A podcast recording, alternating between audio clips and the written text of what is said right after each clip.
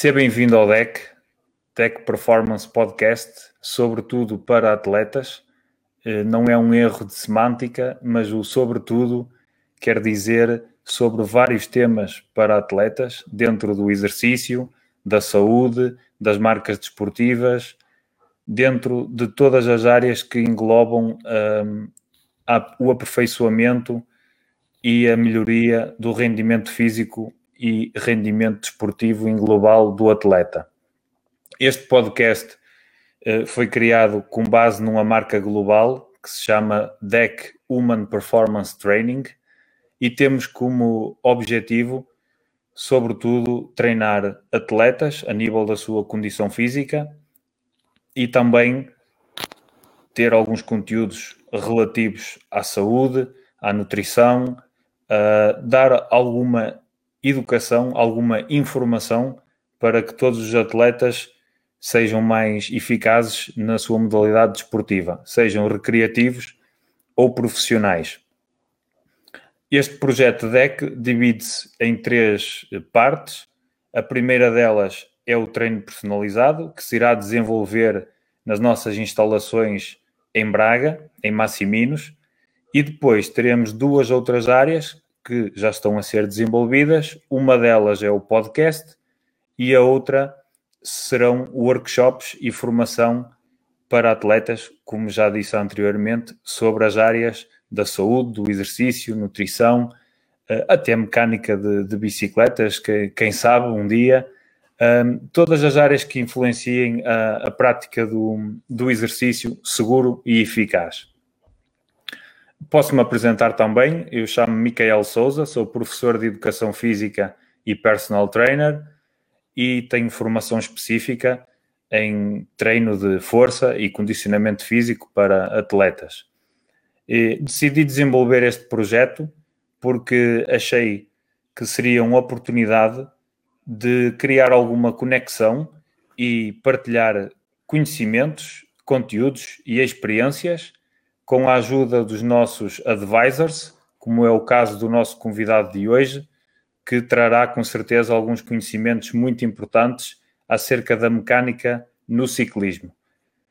Isto será uma conversa dinamizada no Facebook, em direto, mas estará disponível também no YouTube em Deck Perform ou no nosso Instagram com o mesmo nome, Deck Perform, e também no Spotify em versão áudio que se chama Deck Performance, sobretudo para atletas.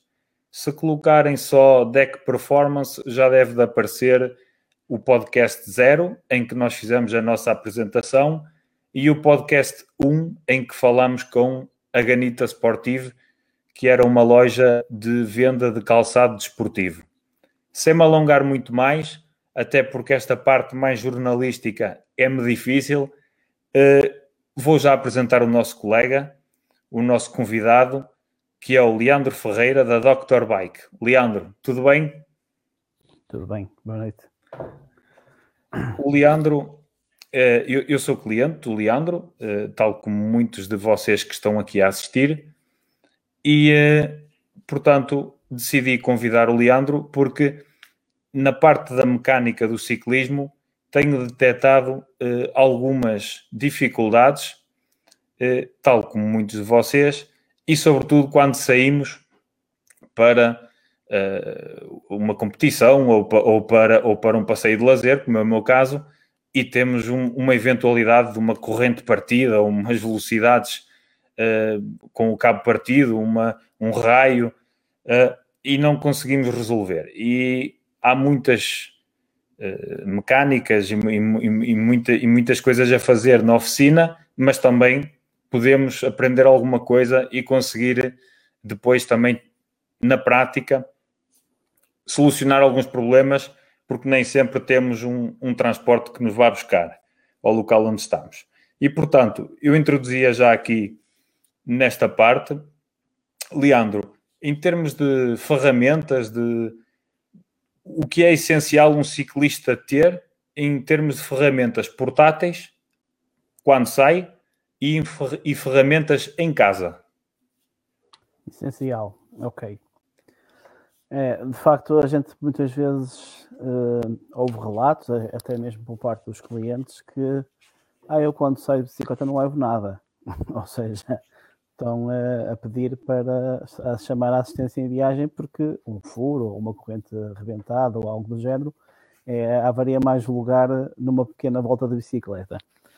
As ferramentas portáteis, eh, acho que todo o praticante de ciclismo ou, ou de BTT, do que for, devia andar sempre munido de uma, de uma multiferramenta, e há muita coisa à venda no mercado, que tem quase sempre as principais chaves eh, para o que a bicicleta contém de apertos, de parafusos, de, de ajustes, etc. E isso é uma coisa, é um, uma pequena ferramenta que não ocupa muito espaço, nem é assim muito pesada para, para se poder levar connosco numa bolsa de selim ou na mochila. Pronto, é uma coisa fácil de transportar.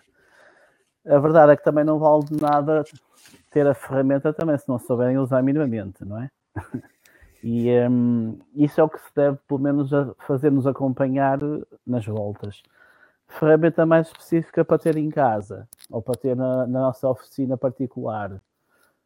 Aí a situação de, digamos, de, de, de, saber usar as ferramentas ainda é mais importante porque se as tiverem e não saberem para que é que elas servem, não vale a pena possuí-las. Mas a, a, a grande parte do, de, há muita coisa que é fácil de fazer, de fazermos nós próprios, ou seja, não há necessidade de estar sempre a correr com a bicicleta para a oficina para afinar umas velocidades ou, ou apertar um, algo que está folgado e que faz barulho. Pronto, e sim, há algumas ferramentas, até são ferramentas, digamos, standard, são ferramentas iguais a, a, a de outras áreas de mecânica e algumas ferramentas são mais específicas das bicicletas. E podia estar a enumerá-las, que deveriam ter sempre uma chave de desapertar a cassete, ou o conjunto de chaves de tirar a cassete fora, ou, ou de tirar os pedaleiros fora, para fazer, digamos, uma manutenção um pouquinho mais elaborada, mas uh, uhum. é como eu digo, se não souberem utilizar isso, não adianta tê-las. É? Mas a, multi, a, a multiferramenta, digamos que é o mais importante para, para nos fazer acompanhar, porque normalmente as pessoas até andam em grupo, andam sempre com dois, três amigos ou até mais, e se na eventualidade de nós possuirmos a ferramenta, mas não soubermos usar, certamente que alguém nesse grupo poderá saber dar a usar a ferramenta. Já me aconteceu, ou seja, estar num grupo e por acaso não ter uma ferramenta específica comigo em alguma altura, mas o próprio, digamos, lesado, dizer, ah, peraí, eu tenho aqui a ferramenta para isso, só que eu não sei como é que se usa, e ser a usar, mas pronto, é o que eu digo. No caso de, de, de, de não sabemos usar, pelo menos ela aqui exista, porque certamente alguém ali vai poder dar uma mão. E essas multiferramentas são coisas que parecem uma espécie de um canivete suíço, em que a gente abre aquilo e tem chaves do buraco e e chaves de cruz e coisas. É uma coisa desse género. Tem uma coisa desse género, um descravador de corrente, que é muito importante para a situação de quando a corrente parte ou algo do género. E, uh, e essencialmente essa, digamos que é a ferramenta essencial a ter connosco numa situação de, de, uso da bicicleta. E um, em termos de multiferramenta, quais são as chaves essenciais que a deve compor? Existem multiferramentas que têm 25 chaves, outras têm 4, outras têm 15, e muitas vezes não sabemos bem quais são as chaves essenciais que, que funcionam na maioria das bicicletas. Normalmente o multichaves deve ter pelo menos um descravador de corrente, isso é essencial porque é das avarias mais comuns e também é a mais aborrecida de resolver. E sem o descravador de corrente é quase impossível e eu já estou nisto há alguns anos e quando começámos a andar de bicicleta há 20 e tal anos, às vezes, quando a corrente rebentava, nós, ainda há quem faça isso, nós cravávamos a corrente com duas pedras, não é? Bem apoiadas no chão, e era, digamos, ao estilo de desarrasco, ao estilo MacGyver, era uma forma de tentar prosseguir o caminho. Hoje em dia, com as multiferramentas, não há necessidade de correr esse processo tão arcaico. Mas, pelo menos, o descavador de corrente é uma das coisas que deve constar no multiferramentas. e a maior parte das chaves de um buraco, aqueles números uh, principais entre a 3, a 4, a 5, a 6 e às vezes a 8, porque é com essas chaves que se aperta praticamente tudo que está montado na bicicleta. E hoje em dia os multi, os multi, as multiferramentas até já começam a trazer quase todas uma chave Torque 25, que é a de apertar os parafusos dos discos, que também se desapertam às vezes, exatamente e que também começam a aparecer outras zonas da bicicleta com parafusos dessa chave. Portanto, essa chave é natural que comece a fazer parte dos multichaves, porque também é uma coisa que está presente na bicicleta. Ô Leandro, eh, esta chave torque muitas vezes também pode ser usada nos parafusos do guiador ou do avanço, não, ou é não? É isso que eu estava a dizer. Há bicicletas que começam a vir com parafusos com esse tipo de encaixe. Portanto, já não é só nos discos, a gente começou por usá-la só nos parafusos dos discos, que eram os únicos que tinham esse encaixe, mas já começa a aparecer em braçadeiras de travão, ou da manete do travão, em manípulos, em, em parafusos a fixar os manípulos das mudanças e até noutros sítios. E, portanto, se não a tivermos, também não se consegue, digamos, resolver o problema no momento. Uhum. Porque... Enumerando, enumerando o, o, o, o utilizador da bicicleta, se quiser adquirir uma chave ou uma multiferramenta, deve ter atenção que pelo menos essas chaves têm que estar presentes no multiferramenta. Se trouxer mais uma data delas extra, desde que as saiba usar, ter as ferramentas a mais nunca é mau, não é? Claro que sim.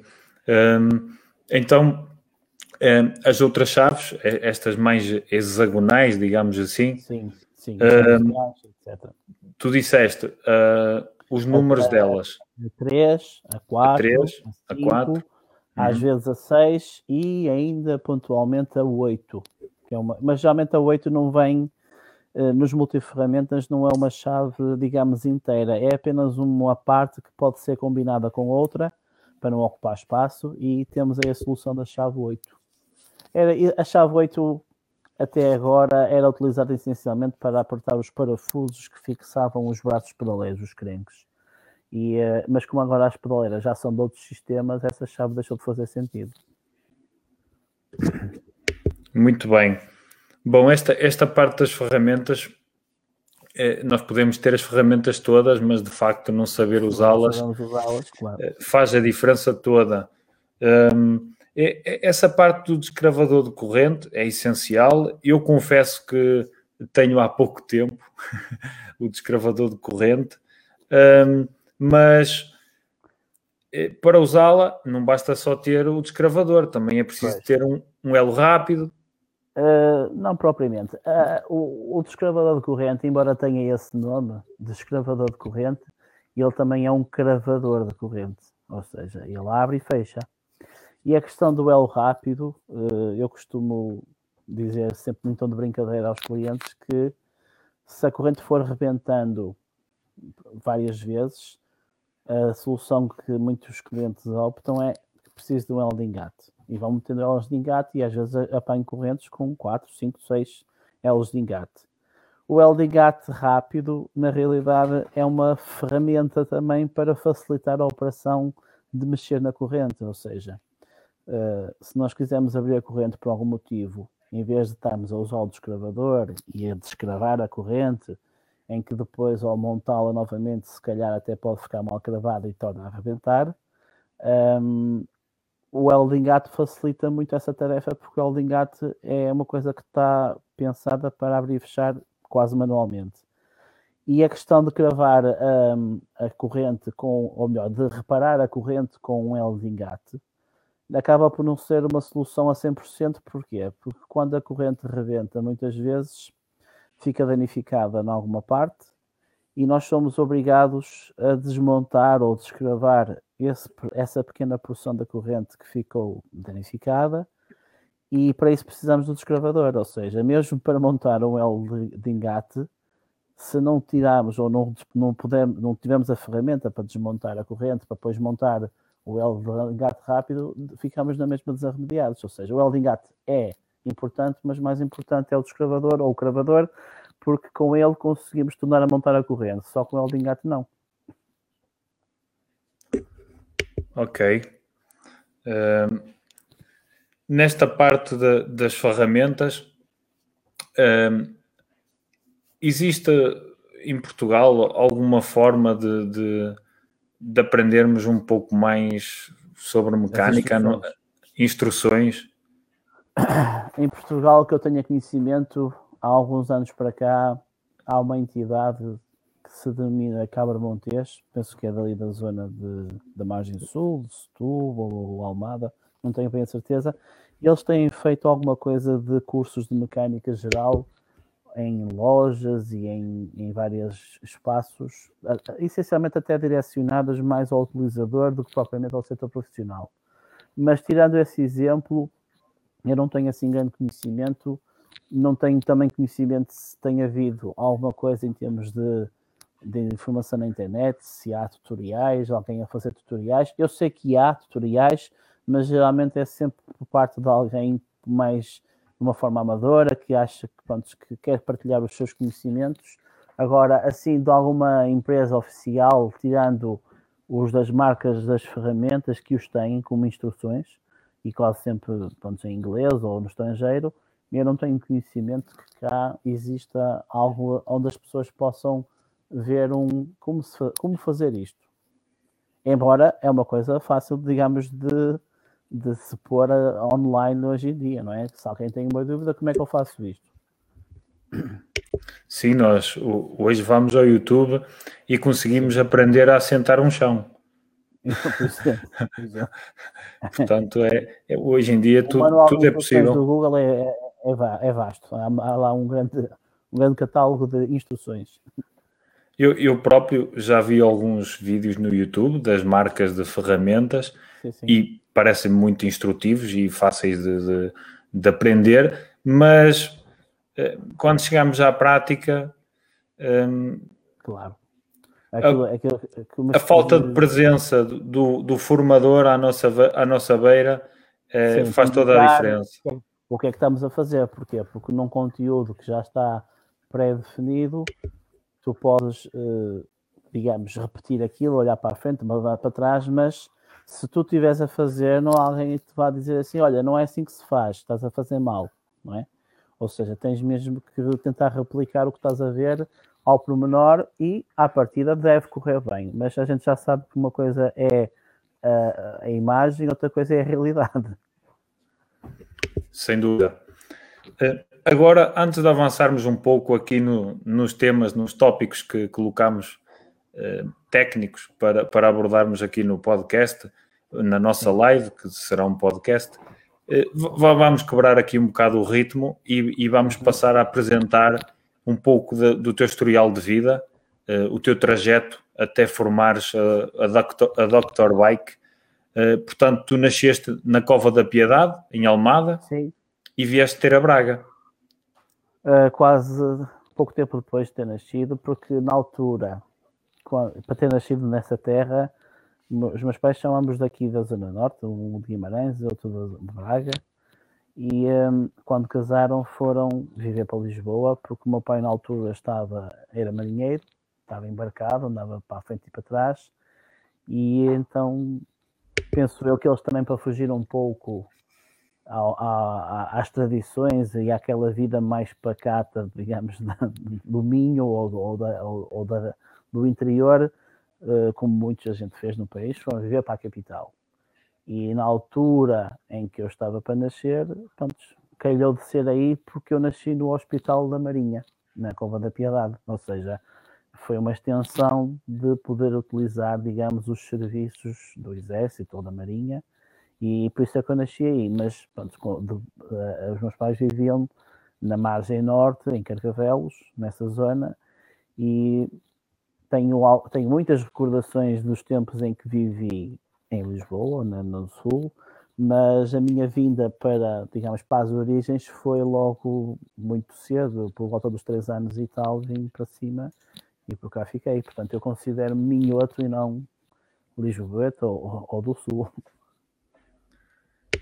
Portanto, os teus pais fugiram um pouco à pacatez do Minho, mas tu quiseste voltar.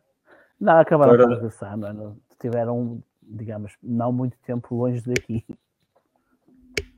Muito bem. Uh, formação profissional, estudaste na, na área de desporto e educação física, no ensino secundário. Sim. E, e depois, porque não depois seguiste? Depois, exato, não, não segui porque mais ou menos na mesma altura em que, de, em que estava a terminar o secundário e de certa forma a preparar-me para enverdar pela, pelo ensino superior e cheguei a fazer os pré-requisitos em várias universidades e tudo. Uh, praticamente ao mesmo tempo foi quando eu me cruzei ou tropecei no mundo das bicicletas, ou seja, foi quando o, o BTT começou a, a, aparecer em Portugal. E um, como a maior parte dos utilizadores, praticantes sabe, aquilo, isto é uma, é, um, é uma coisa que se entranha logo e que, e que provoca quase adição, vício, não é? A gente ficar ali, bem, vou na bicicleta hoje, amanhã e quando eu puder. E como isso aconteceu mais ou menos na mesma altura em que eu estaria, digamos, para prosseguir os estudos, eu com a, como é que é dizer, com a, o gosto pela modalidade, o estar sempre em cima, por dentro do que é que saía, das coisas e tudo mais, eu comecei a trabalhar nessa altura numa loja de bicicletas. Inicialmente, digamos que foi um projeto de, bem, é só no verão, para ver, para fazer algum dinheiro também e para, e pronto, para, para estar mais embrenhado nesta área. Só que não foi só no verão, foi, para, foi até hoje. Fantástico, então um, um trabalho de verão tornou-se de, de, uma vida inteira. Na, na, altura, na altura eu recordo-me de ter falado com num jantar de, digamos, de, de turma, com o meu professor, que ainda hoje penso que está ligado ao ensino, um professor já dá uma, dá uma carreira, e na altura lembro de falar com ele assim, num jantar com tanto entusiasmo daquilo que estava a fazer naquele momento, que ele próprio, porque eu, na altura, na minha área de estudo e até mesmo extracurrículo, esta, nas atividades extracurriculares, ou seja, o desporto escolar tinha começado Hoje em dia é uma coisa muito comum nas escolas, mas o desporto escolar, uh, fora do horário normal de aulas, tinha começado há poucos anos, na altura em que eu estava no secundário. E eu sempre pratiquei desde o, digamos, do sétimo ano até o décimo segundo, sempre o pratiquei fora das aulas. E um, também cresci muito com isso. E o meu professor dessas área, dessa área, esta, extra aulas, uh, tinha um grande apreço por mim, porque eu fui sempre uma pessoa bastante dedicada a, a, a essas atividades, nomeadamente à ginástica um, olímpica, desportiva e etc.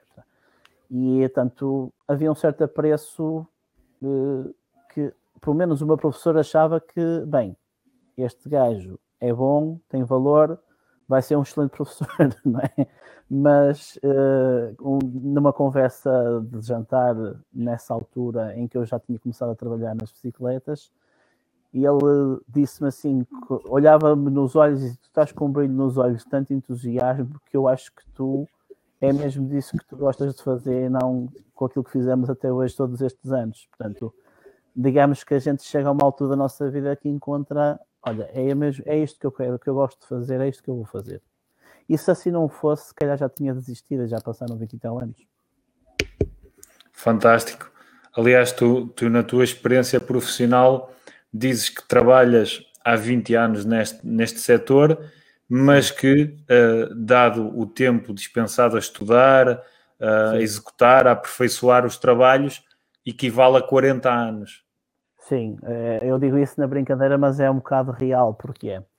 As pessoas normalmente quando trabalham, quase todas elas, exceto aquelas que são muito apaixonadas por aquilo que fazem, que é o meu caso, as pessoas cumprem mais ou menos o horário de trabalho, das 8 horas diárias, e depois o resto é, é, é a vida normal, não é? As pessoas vão para casa, etc. Eu, no meu caso, desde que comecei a trabalhar nas bicicletas, o trabalho prolongava-se sempre, e ainda se prolonga às vezes, muito para além da hora, digamos, do trabalho normal.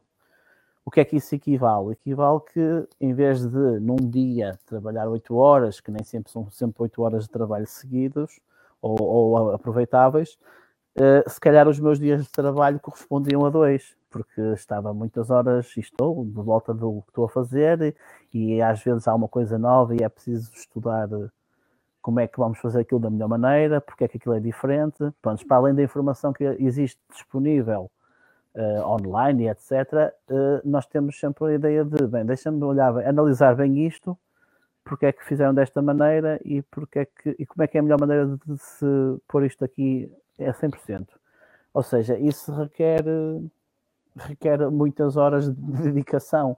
Por isso é que eu digo que na brincadeira, se em 20 anos de trabalho trabalhamos quase o dobro por dia, não são 20, são mais. É? A experiência é acumulada. Ok. E, e, e, eu concordo plenamente contigo. Em todas tempo, as áreas, não é só na minha. Em todas as áreas. O tempo que, que se despende um, a procurar. Uma coisa, sim, a, a procurar uma solução. A procurar uma solução é mais do que o tempo que se despende em que se resolve, a executar. Em que se resolve. Em que se, em que resolve, se resolve. Ou seja, uh, nós temos, eu, eu, tento sempre, quando estou à procura da solução, uh, uh, reter bem para que na próxima vez que haja um problema similar, aquilo vai ser quase em automático. E depois há a questão da repetição do género. Bem, não ficou ok, toca a desmontar outra vez. E estas repetições todas que acabam por se perder no tempo, não é? a gente quando dá por elas já passaram duas ou três horas e fogo, ainda estou aqui, ainda, ainda estou de volta disto. Pronto, é quando, e foi sendo quando eram situações novas, há 20 anos atrás não, há, não havia nem os meios nem a informação que há hoje. Nós hoje temos um problema, vamos ao Google, se o Google arranja para ali uma resposta qualquer ou um caminho onde podemos ir uh, beber ou ver alguma coisa. E, um, e a, Aliás, a, se me permites, sim, sim. Uh, nós hoje em dia temos o inverso. Nós sim, temos demasiada informação. Temos é? demasiada informação e muitas vezes temos dificuldade em filtrá-la e Exato. selecionar a melhor informação para resolver a nossa questão, o nosso problema. Pois. E, e quem não, não, não estiver por dentro dessas áreas profissionais, como muitas vezes nós próprios como consumidores não estamos dentro de, dessas áreas de, de, conhecimento ou, de, ou de, produtos, de comércio, e muitas vezes vamos, vamos ao Google, pesquisamos, encontramos uma informação que tomamos como certa, Sim. mas muitas vezes essa informação valida uma crença que nós já tínhamos. Claro, e, exato. Encontramos e, portanto, a nossa informação, a informação que nós queremos. Aquilo que mais acontece, e, e os clientes relatam, e, e acho que o devem fazer, é que hum, a maior parte das vezes vão buscar informação ou tentam ler alguma coisa com problemas em fóruns, em, em, em debates, onde há mil e uma opiniões. E se quando há mil e uma opiniões, de certeza que alguém que tem uma dificuldade ou que tem uma questão a pôr, se vê várias respostas, ele acho que vai continuar sem perceber qual é que é a resposta certa ou qual é que é a solução certa. Portanto, se calhar quando se procura ajuda para um problema, ou se vai ter com alguém que é experimentado e vai responder certamente o que procura, ou então procurar o manual de instruções, que geralmente diz muita coisa e que as pessoas às vezes, ou quase sempre, isso é um mal, digamos, é, é, é um mal de, de, de, de entusiasmo do género. Um, um, artigo vem com instruções, mas as instruções são logo para o lixo. Pronto, ninguém, quase ninguém. Ou então tem o problema, é que se lembram de as ir buscar, bem, deixa lá ver se diz aqui alguma coisa de como é que isto se monta, ou como é que isto, porque é que isto tem este sintoma. Só aí é que ligam as instruções. E as instruções, por muito básicas que sejam, são, são mesmo importantes. E eu próprio, eu próprio, com a experiência que tenho, quase sempre vou ler as instruções de artigos novos. Quase sempre. Ou seja, vem uma coisa nova, vejo, nem que aquilo seja só uma leitura de um minuto, mas só para ter a certeza se é como eu estou a pensar ou se há ali alguma coisa diferente. A experiência já me ensinou a fazer isso. Já não, a não, a não atropelar o caminho do género. Ora bem, deixa cá ver, começámos logo a desmontar. Não, não, peraí, deixa lá ver como é que isto é, ver os pormenorzinhos todos. É igual aos outros, ou é da mesma forma que os outros. Até porque muitas vezes o livro de instruções, por muito básico que seja, ele tem um índice. Enquanto no, enquanto no motor de, de busca, no Google, nós não temos um índice. Nós colocamos Exato. o que queremos procurar e aparecem coisas que às e vezes. E aparecem podem... coisas que não têm nada a ver. Não tem nada a ver, pois, exato. Aliás, isto agora direcionando à, à área da saúde, ninguém coloque uh, algum sintoma que tem. Sim, porque vai ficar confuso e vai pensar que tem mil doenças. Vai ficar, vai, vai ficar confuso e tem uma doença que a esperança média de vida são três dias, portanto pois, exato. é melhor não, não fazer isso. Aí que aqui as cadelas estão armadas. Ah, não há problema. Quietinhas, ok. Não há problema. Como se chama a cadela que estava aí? É a Julieta. Estava aqui, agarrou-me no rato. A Julieta. Só falta o Romeu, então. Não tem. Não tem. não tem companheiro. Muito bem. Depois temos aqui o historial da Dr. Bike. Iniciou em 11 de 6 de 2011. Está a, fazer, de... está a fazer 10 anos. Fazer Muito bem. Ano. 10 anos. E antes do Dr. Bike, onde é que tu estavas? Ora bem, eu tive, eu até já perdi um bocado a conta, mas eu comecei o meu trabalho em 96, se não estou em erro, ou até mais cedo, um bocadinho, numa loja que já não existe hoje em dia, em Braga, e que também existiu em, em Viana, que era a Bike Shop. E estive lá, olha, está aqui a Julieta, e estive lá uh, quase 3 anos, até 99, exato. E depois em 99 é que fui para a Bike Zone, e onde estive até 2011. Portanto, também passei lá um bom pedaço e também uh, fiz parte da minha vida durante muito tempo, não é? Era elemento da casa. Uhum.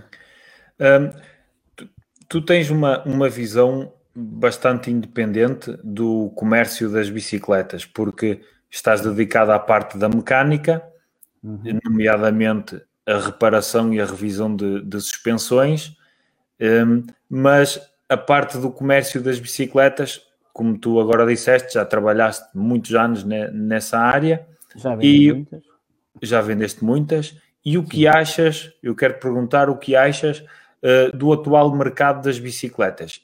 É igual há 10 anos atrás ou mudou em termos de uh, vendas, acompanhamento ao cliente? O, o, portanto, noto, o comércio é igual ou é diferente?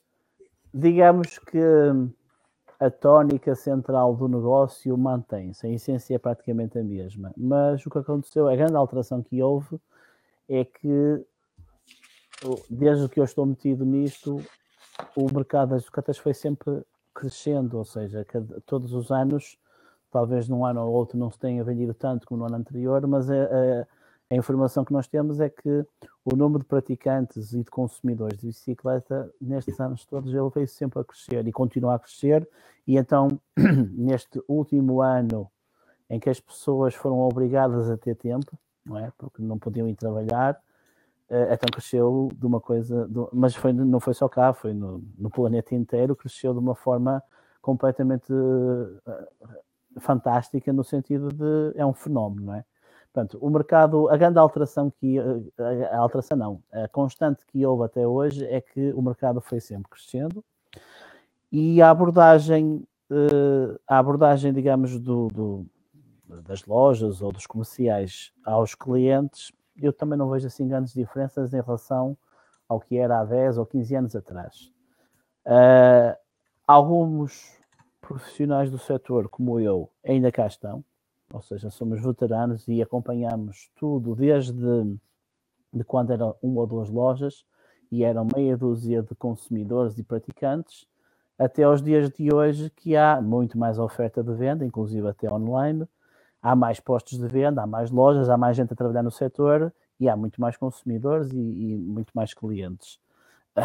e a diferença que eu vejo assim essencialmente hoje em dia é que pronto, se calhar eh, nem todas as. Um, como, como, como, digamos que como aumentou a oferta dos postos de venda e digamos que se calhar nem todas as pessoas que trabalham na, nas lojas de bicicletas têm tanto estofo ou tanto conhecimento como aquelas poucas que havia nas poucas lojas que havia na altura. Ou seja, na altura as lojas eram duas ou três ou quatro ou cinco e eram todas especializadas, ou seja, só estavam mesmo metidos naquilo em termos de tema.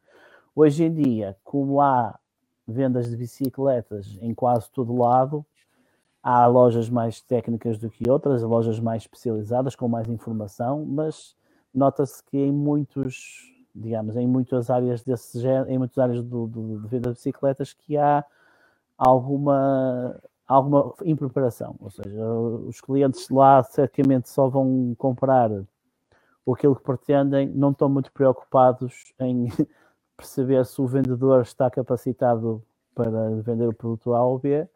E pronto, e acho que isso foi a grande alteração que houve que faz com que os clientes comecem a procurar outras informações, lá está, conhecer o produto e buscar informação a algum lado, que não ir diretamente ao profissional, ou seja, chegar a uma, a uma loja, olha, eu queria saber o que é que é melhor para mim, o que é que vocês têm para vender, andar à procura de um determinado produto, e hoje em dia as lojas, como algumas lojas não estão assim muito bem preparadas em termos de conhecimento, os clientes já começam a procurar eles próprios essa informação. Mas uh, digamos que, resumindo, a grande diferença hoje em dia é que há muitas lojas de bicicletas, muito mais que o que havia há 10 anos atrás, há muito para onde escolher, e nesta fase em concreta que nós estamos a atravessar, o problema é que não há material para vender. é mesmo esse. Mas isso é um mal da indústria toda no mundo, não é só cá. Muito bem. Nós não, não vamos entrar nesta questão do comércio atual, porque é uma situação extraordinária, sim, sim, sim. o que se tem passado no último ano e meio, e com certeza não é só no setor das bicicletas, não, não. mas também no setor automóvel e, e, e, e noutros... É mais no setor do lazer porque o lazer uh, está associado ao tempo que as pessoas têm disponível para, para poder eh, usufruir não é, desse tempo. Como, de certa forma, não é, não, por obrigação tiveram que estar em casa, algumas puderam trabalhar e, e trabalham através de casa, mas que algumas delas nem, nem podiam trabalhar, nem podiam ir trabalhar para o local, não nos restava muito mais do que se não entreterem o tempo com alguma distração, lazer, bricolagem, fazer desporto, qualquer coisa.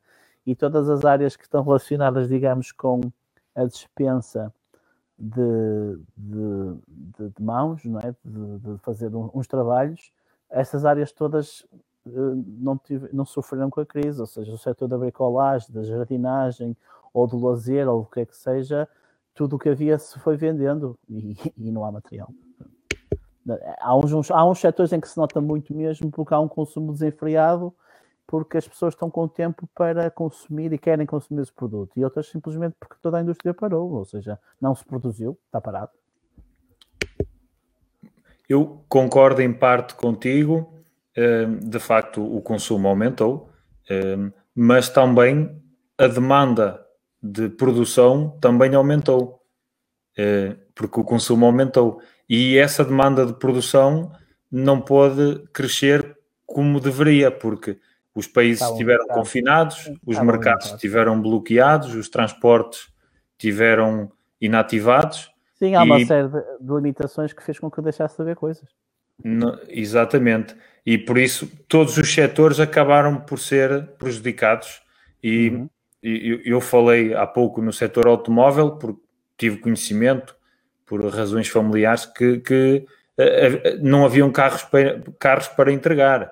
E, e portanto, uh, toda, todas as áreas do comércio acabaram por ser um pouco influenciadas e, obviamente, no último ano, no que tratamos aqui no ciclismo, houveram muitos praticantes a iniciar o ciclismo e uh, também com certeza os serviços de mecânica devem ter aumentado bastante. Eles, porque... eles aumentado, digamos. Permite-me só dizer isto: uh, muitos desses praticantes iniciantes ehm, devem ter iniciado, como todos nós, com bicicleta, bicicletas mais simples. E a necessidade de manutenção e de mecânica é, é mais frequente do que numa bicicleta uh, mais evoluída tecnologicamente, ou não? Eu, eu acho, não, eu acho que depende também da utilidade, da, da intensidade da utilização da bicicleta, não é? Te, teoricamente, uma bicicleta mais cara, mais evoluída, deveria aguentar melhor a utilização intensiva em relação a uma mais económica, mais limitada. Mas a realidade é que as bicicletas mais evoluídas, mais, mais caras, pontos mais high-tech, acabam por ser mais sensíveis à utilização do que as que são mais baratas e que são mais pesadas, que são mais grosseiras, mais resistentes. E eh, digamos que se calhar deveria ser assim, ou seja, quando a gente investe uh, 3 mil ou 4 mil euros numa bicicleta, ela devia aguentar muito mais que uma de 500 ou de 600. Agora depende é um bocado da utilização, porque se a de 500 ou 600 der umas voltinhas simpáticas junto à beira-mar ou, no, ou, ou numa ciclovia e andar pontualmente três ou quatro vezes por mês, de certeza que essa bicicleta não vai dar grandes problemas ao longo de um ou dois anos. Enquanto a de 3 mil ou de 4 mil euros, se o, o, o, o, proprietário for um entusiasta e a comprou mesmo para usar, então a bicicleta de certeza que pelo menos uma vez por semana, duas vezes por mês está no, na oficina. Tem que estar, ou então vai trabalhar mal. Aproveitando um pouco este tema, uhum. entramos já aqui no tópico da verificação do desgaste e a necessidade de manutenção da bicicleta. Eh, numa bicicleta de entrada, tu referiste que a utilização é que vai influenciar, e numa bicicleta de topo de gama igualmente, Sim. vai influenciar a necessidade de manutenção. Mas a robustez dos equipamentos mais baratos é maior ou é menor do, do que os equipamentos mais caros?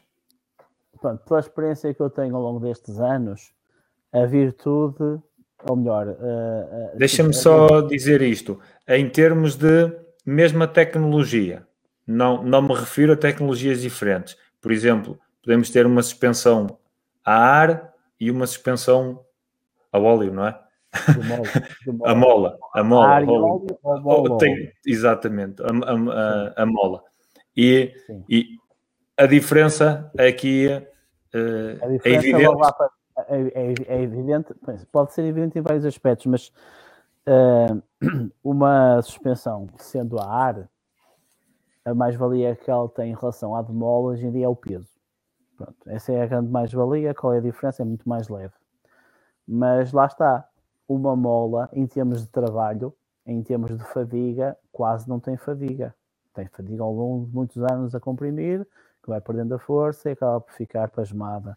Mas em termos de trabalho, não é uma coisa que se desgaste. Enquanto um sistema pneumático, em que a mola é substituída por uma câmara de ar, tem que ter algumas coisas a vedar esse ar, a segurar o ar lá dentro. E se tem trabalho, os retentores, os vedantes que vedam o ar, vão -se, vão se desgastar ao fim de X horas de trabalho. Ou seja, a suspensão pneumática vai ter mais manutenção que uma suspensão mecânica de mola, que, não, que é um sistema que está estático e não tem nada que, não tem nada que, que seja necessário retê-lo para ele trabalhar. Ele está lá pousado, leva carga, comprime, descomprime e está sempre ao pé. O sistema de ar tem ar a vedar, está a fazer a sua resistência, mas ele, o ar está lá vedado, está estanque por alguma coisa, geralmente sempre vedantes e, e tendo trabalho, os volantes rompem-se, envelhecem e têm que ser substituídos, depois para dar. Portanto, lá está, aqui temos um exemplo de que uma coisa mais sofisticada tem mais manutenção que uma mais básica. E aqui, por culpa minha, entramos no tópico da, das suspensões. Sim, que é aquela minha área que pronto, falar... mas, mas, eh, podemos extrapolar praticamente para tudo o que é na bicicleta. Eu dou um exemplo assim muito concreto uma bicicleta, e, e, a experiência que nós temos ao longo destes anos é mesmo esta. O pessoal gostaria sempre de ter uma bicicleta topo de gama, toda high-tech, toda levezinha, com os sistemas mais funcionais, etc. Só que a experiência que nos diz é que as bicicletas que têm esse material do topo, para serem leves, ou são estupidamente caras, leves e resistentes, ou para não serem tão caras, são só leves. Pronto. E então o que é que acontece? Uma bicicleta que tenha, por exemplo, uma transmissão Shimano XTR, que é o topo de gama do grupo da Shimano, no todo terreno, e uma bicicleta que tenha o mesmo número de velocidades, mesmas características, mas de um Shimano SLX, que é dois ou três grupos abaixo, nós temos a certeza que o, a bicicleta que tem o grupo, digamos, mais mediano, nas mesmas condições vai durar muito mais. E vai dar menos problemas, porque é mais resistente, é mais grosseira, não é tão light, tão levezinha, tão uh, em que ao mínimo toquezinho já está desafinado, ou seja, é mais robusto, é uma coisa mais de guerra. E, no entanto, estamos a falar de, de, do mesmo equipamento, as mesmas características, só que uma pesa X gramas e outra pesa mais 100 ou 200 gramas. E também é mais barato, que é essa a vantagem que tem. Além de ser mais resistente, também é mais barato. Então, estar a comprar, neste exemplo, um grupo XTR, estamos só a comprar um grupo mais leve? Não estamos também a comprar uh, um funcionamento um pouco mais sensível, um pouco mais Sim, aprimorado? Não, não, sem dúvida que um grupo topo de gama tem um trabalhar uh, perfeito, quase, muito mais suave, muito mais, uh, mais ideal, mais, mais agradável. Mas se formos a comparar com coisas que são aproximadas, claro que não podemos comparar um topo de gama com um início de gama, não é comparável, não é, é muito diferente trabalhar com um grupo de mudanças tipo um Shimano Alivio ou até menos, e um XTR. Não podemos comparar aí. Podemos é comparar com uh, coisas que são aproximadas, que têm as mesmas características, mas que a mesmas tecnologias. Exato, ou seja, imaginemos um grupo de hoje em dia de 12 velocidades. De 12 velocidades. Nós temos na Shimano, temos o SLX, temos o Deor, temos o XT, temos o XTR. Tecnicamente, há uma diferença de funcionamento, de sensibilidade entre um XTR e um Deor a gente sente isso até no trabalhar, mas depois no seu concreto, ou seja, as especificações, o número de dentes, etc., a maneira como trabalham as coisas, não há uma grande diferença. E há uma grande diferença no preço e na resistência. Pronto, é, é, é, é mais umas gramas, mais resistente, mais barato, mais leve, mais suavezinho, etc., mas menos durável. Pronto, e às vezes os clientes têm que optar eh, se querem mais leve, mais high-tech e mais caro, ou se querem uma coisa mais moderada, mais barata, mas ao mesmo tempo mais durável. Então, aqui no, no grupo de transmissão que sim. utilizaste como exemplo sim, sim. Um, é para falar desgaste. de durabilidade, em termos de desgaste, o que é essencial para o ciclista verificar na bicicleta periodicamente? em termos de Ora desgaste? Bem, em termos de desgaste, a, a, a medição ou a, a, constatação da folga na corrente, que é o elemento de transmissão que mais trabalha, aliás, é o único que trabalha quase na, na transmissão, porque um, se formos a, a, analisar bem a dinâmica de uma transmissão, nós temos duas peças que rodam, mas que estão fixas ao mesmo tempo. Ou seja, um, por exemplo, um prato pedaleiro ele roda, mas o pato pedaleiro não se mexe, ele está parado preso na pedaleira. E ele leva é com a corrente por cima. A corrente é que tem o trabalho todo de articular e de sair, ou seja, a pedaleira em si está parada. A cassete em si também está parada. Ela também roda no eixo da roda, mas também só leva com a corrente pousada e, nas, e, e pronto. E então ali numa transmissão o que é que trabalha mais? A corrente e as roldanas do desviador. Isso é o que trabalha mais é o que está sempre em movimento e que leva, digamos, o esforço. Portanto, o mais importante para ir acompanhando, para além de outras coisas na bicicleta, é verificar se a corrente não está a ultrapassar, digamos, a folga ideal para que o resto da transmissão onde ela pousa, a corrente pousa no prato, pousa na cassete, passa pelas rolanas, se ela tiver muita folga ou começar a ficar muito delgada, ela vai afiar e desgastar todo o resto do sistema. E depois não se pode trocar só, ou não tem que se trocar só a corrente, tem que se trocar tudo. E essa é uma das coisas que as pessoas podem ir fazendo uma vigia, uma, uma vigia do género, deixa ver como é que está a corrente, ver se não será melhor já trocar outra, ou meter outra antes que o resto da transmissão já não aceita uma corrente nova, porque comprar uma corrente é uma coisa, e comprar uma transmissão completa é outra, em termos de valores. E para além também do funcionamento mais perfeitinho, ou seja, se a corrente estiver sempre limpinha, bem oleada, nós temos um trabalhar da bicicleta mais delicioso, não faz barulhos, troca bem, eh, faz menos atrito, o atleta ou a pessoa puxa menos, não tem que fazer tanto esforço. A corrente é essencial no, em termos de mecânica concreta numa bicicleta, a corrente é, é a maneira como a corrente está a trabalhar é quase o motor, é central. Claro que depois há outras coisas que se vão deteriorando, por exemplo, eixos pedaleiros, os rolamentos dos eixos pedaleiros, os rolamentos das rodas, tudo coisas que têm trabalho, não é? que são mecanicamente a funcionar, mas que essencialmente hoje em dia elas estragam-se por umidade e é preciso também ter um bocadinho de consciência de que se trabalharmos, se andamos com a bicicleta em qualquer circunstância, seja seco ou molhado, chuva torrencial, muitas lavagens, eh, é bom ter consciência de que, pelo menos após essas utilizações mais intensivas em situações extremas, se não era boa ideia desmontar essas partes mais guardadas, mais escuras, quanto mais não seja para limpar e drenar as umidades, porque senão em pouco tempo tudo que é rolamentos vai oxidar e depois o, o estrago em termos de conserto é mais dispendioso, muito mais dispendioso.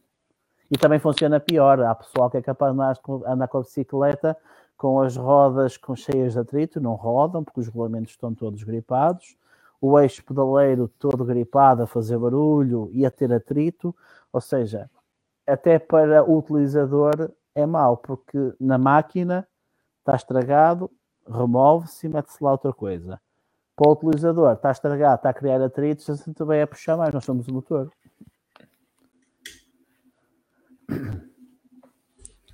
Muito bem. A, corrente, a corrente é, é, essencial. A corrente é, é essencial. Mas claro que ter todo, uma corrente... todo o mecanismo tem que, ser, tem que estar com atenção, ver o estado das pastilhas, os travões também são essenciais, não é? A pessoa convém que os travões estejam a 100% para qualquer emergência. Ter uma, uma corrente mais leve, mais uh, topo de gama, uh, é, faz diferença num grupo básico, numa transmissão básica? Não. É Quando eu digo básica, uma transmissão uma mais económica, mais, mais, mais económica, mas com as tecnologias uh, não, não mais faz, atuais da marca.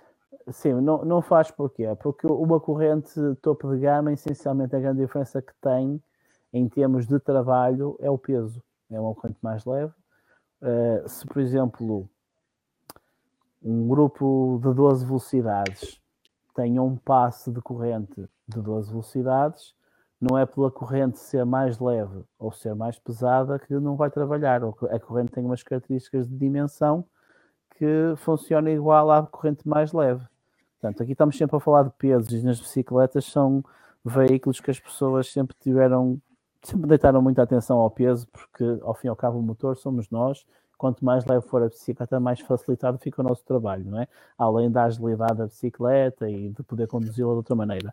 Portanto, uma corrente nem é muito importante. Eu costumo dizer aos clientes que mais vale quando compram uma transmissão nova ou até têm uma bicicleta nova, mais vale ter duas correntes guardadas, uma a uso e outra à parte, medianas, correntes mais resistentes, porque são mais robustas, medianas e até ir intercalando a utilização da corrente, sei lá, de mês a mês, tipo de 4 em 4 voltas, tirar a que está na bicicleta, meter a outra, andar durante um tempo, mais 4 voltas e sempre assim. Porquê? Porque é a corrente que, ao fim e ao cabo, o estado dela, em termos de folgas, que desgasta o resto do sistema, que corta o prato pedaleiro, corta no sentido de afiar, de, de ir desgastando o alumínio. E é a corrente que também corta na cassete, porque está mais afaguçada, está mais delgada, quando pousa na cassete, exerce uma pressão diferente do que se estiver mais robusta, sem folga nenhuma. E então, se nós alongarmos a vida útil das correntes, também vamos alongar a vida útil do esta transmissão. E estar a investir em duas correntes topo de gama não faz muito sentido. Mais vale, ou, ou, ter uma topo de gama, mais vale ter duas de gama média e alongar a vida da transmissão e até o funcionamento do que ter uma corrente XPTO que ao fim de mil quilómetros tem que ser trocada na mesma. Uhum. E nas correntes nós podemos colocar, por exemplo, uma corrente Serrame num grupo Shimano? Se for das mesmas velocidades? Sim, sim. O pessoal, o pessoal eh, ainda tem um bocado, digamos, o preconceito de que as marcas não se podem cruzar. Ou seja, tens tudo Shimano, tem que ser corrente Shimano, tens tudo Serrano, tem que ser corrente Serrano. Eu, uh, e, e, e, até hoje em dia já há muitas ofertas de correntes de marcas que nem sequer têm transmissões. Estou a falar, por exemplo, a Viperman na, na, na Alemanha, ou a KPMC em Taiwan, e outras que há, marcas que se especializaram em correntes. Portanto, não faz sentido nenhum ter que ser cassete cerrado, corrente cerrado, cassete Shimano, corrente Shimano, então as outras marcas todas não podiam ser montadas em lado nenhum. Desde que a corrente tenha as especificações do número de velocidades, pode ser qualquer uma e podem ser cruzadas. Não, não há problema nenhum. Muito bem. E nesta, nesta parte aqui da, da transmissão, tu falaste do desgaste das roldanas. Existem Sim. as roldanas normais, se assim podemos dizer, e depois existem as oversized, muito, muito utilizadas na estrada, mas que já vi também em bicicletas de cross country, de XC. Isso aumenta o rendimento? É, é melhor o rendimento. Essas roldanas oversize nem é pelo tamanho, a informação que eu tenho, nem é pelo tamanho da roldana eh, a mais-valia. As roldanas normalmente eh, compradas à parte ou adquiridas à parte para esse fim são umas roldanas, digamos, de alta, alto, alta qualidade, com rolamentos cerâmicos e com um, um coeficiente de atrito mesmo muito baixo, ou seja, a mais-valia, se é que se pode dizer se é significativo ou não, é reduzir atrito ao sistema que é puxado por nós, não é? Numa transmissão somos nós que fazemos o esforço e tudo que puder reduzir o atrito de funcionamento vai de certa forma melhorar o rendimento, a performance. Só que, na minha opinião, eu acho que não existe um, uma proporção entre investimento nesse tipo de roldanas e, e efeito. Ou seja, se elas são bastante caras, se aquilo acrescentasse não sei quantos watts à potência da nossa pedalada ou reduzisse o, o, o esforço por quilómetro, aí acho que justificava. Não me parece que seja assim uma coisa que justifique gastar cento e tal euros numas roldanas para o efeito que aquilo possa ter. Mas é, é, é acho que, é, é, respondendo à pergunta, eu acho que essa, digamos, esse upgrade que se vê muito na estrada, e na estrada estamos a falar de muitas horas de andar de bicicleta, muitos quilómetros, ao fim de 50 ou 60 quilómetros já é significativa a redução de atrito, não é? Estamos a falar de muito tempo a fazer o mesmo esforço e a fazer a, a, e a pedalar e tudo que puder atenuar o esforço é bem-vindo. Numa volta de fim de semana, de, entre amigos de 35, 40 km, isso não tem expressão. É, é, um, é, é mais uma carolice. É? E entre estrada e BTT, eventualmente na estrada terá uma vantagem maior pelo esforço ser mais contínuo Sim. enquanto no BTT, devido à sua intermitência, poderá para, arranca, ter um efeito tão, tão benéfico na, no atrito, não é? Exato. Não se sentirá tanto essa, essa diferença.